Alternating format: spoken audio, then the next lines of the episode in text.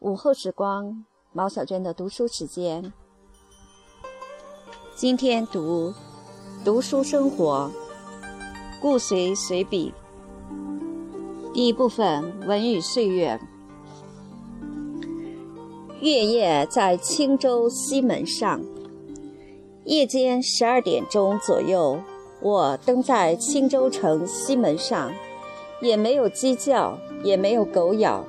西南方那些山，好像是睡在月光里；城内的屋宇浸在月光里，更看不见一星灯亮。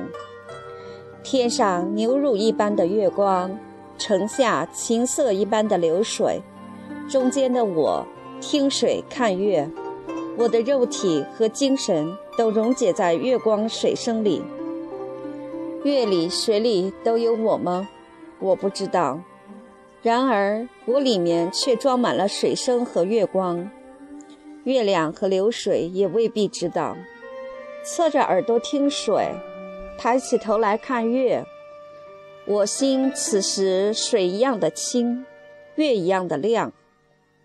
渐渐的听不见流水，渐渐的看不见月光，渐渐的忘记了我。天使在天上用神圣的眼光。看见肉体的我，快然立在西城门上，在流水声中和明月光里。一九二零年十二月九日，夫妻的笑，街上夜行所见。晚上九点了，街上的行人渐渐少了。一条冷僻的街上，有一座败落的小杂货铺子。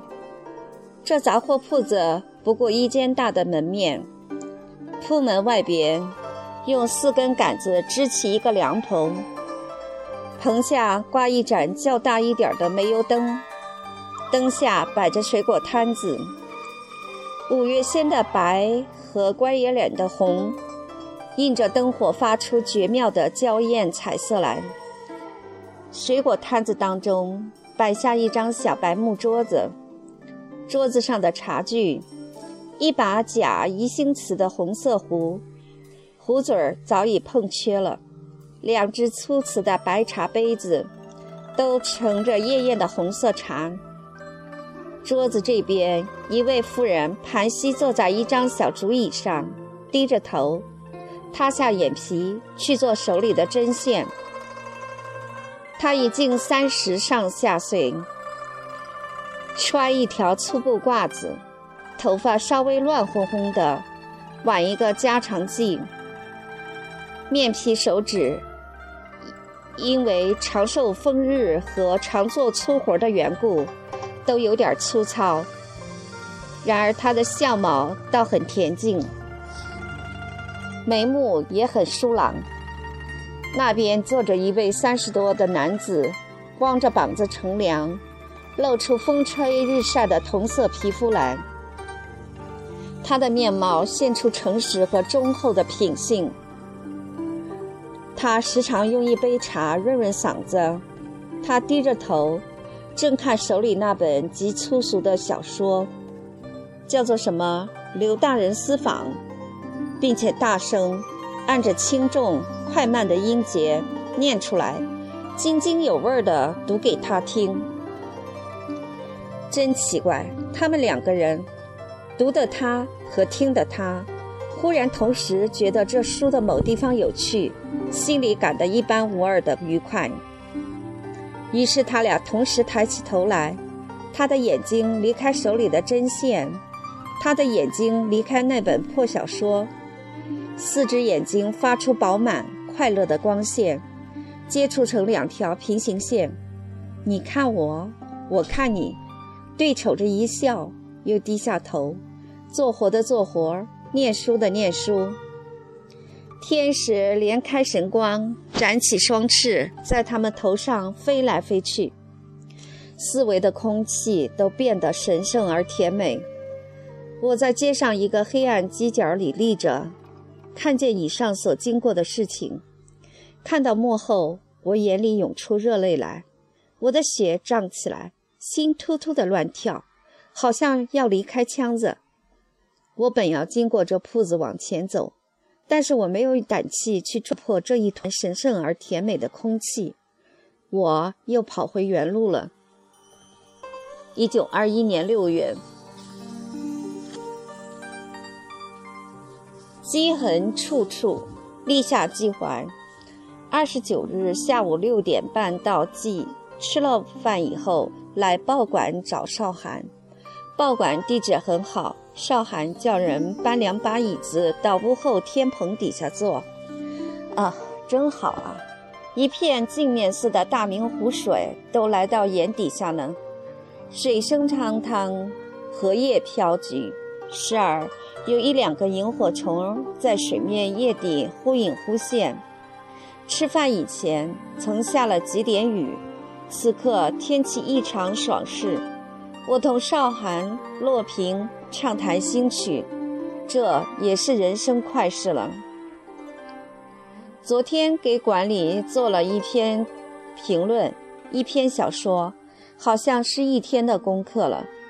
睡起来吃饭，吃饭后再睡午觉。编辑室屏风后面有一个角面角门，从这个角门出去可以临溪、望湖、看城。每到夜间，画房里灯烛辉煌，笙歌喧嘈，倒也颇颇的有点意思。但是朋友太少。未免有点孤寂。编辑部的生朋友一半天又难以烂熟，然而也因为这个可以多看些书。昨天上街买了一部俄国戏曲集，拿回来看，倒也有益无损。念至此，稍停一下。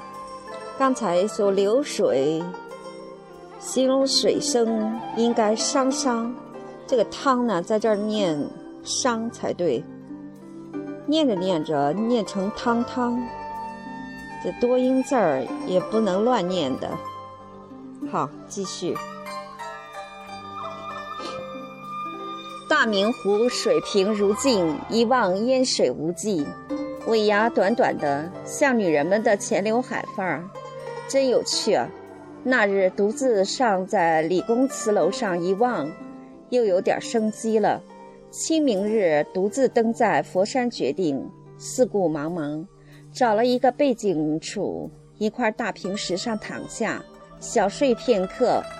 卧看继承如盘，游人如蚁，仰看白云一大片一大片的往北奔驰，好似我的被子。此时何意驾鹤乘鸾，腾空俯视人寰哉？无牵无挂，倒也清闲自在。是山上人倒不少，但此种境界，除顾献计外，不能觅得第二人矣。虽不为老顾成仙不可也。上周独自登理工楼，望明湖，短尾如柱长，嫩绿娇青，楚楚可怜。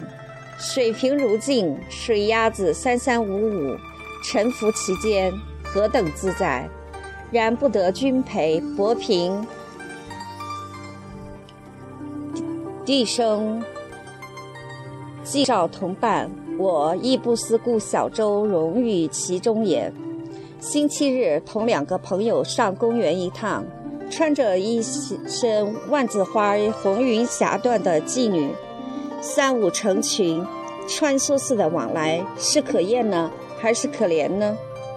春夜灯下读书，便有许多小虫儿扑灯，我还是碾杀它们呢，还是任凭它们搅呢？前日与平兄同出新东门，至东南城角，碧波流藻，斜阳之下，甚可爱。行次见草际石下中有泉涌出，涓涓入河，以其太清，应与平兄议定。明日携一星瓷古式茶杯来，一泉共饮。昨日饭后携杯往，痛饮三大杯，觉脏腑清凉。直下十二重楼，大似在祈年殿下痛饮冰镇汽水啤酒时也。济南成圣地，但少雅人如吾两人者，亦为之点缀耳。归时，以杯自河内捞得二虾，一大一小，即养诸案头笔洗中。此笔洗亦宜兴瓷制，上有鼎文，是甚古。内已有登州文石四五枚，二虾在其中，悠悠然，洋洋然。若若哥伦布寻得新世界后，在岸上祈祷上帝时，阿门。不意今朝平胸发现小虾卧于桌上，时至鼻息中，则浮于水面，不能游泳，死矣。亦可，贺也。因为他不安于侠的龙的生活，欲觅自由，不得，而又以身殉之者也。我重复将他的弱小弯曲的身躯在水中捞起，为之祝福，为之忏悔，并葬之于大地之上，空气之中。但愿我身后结局亦如此。小虾之又光明又失去，便心满意足矣。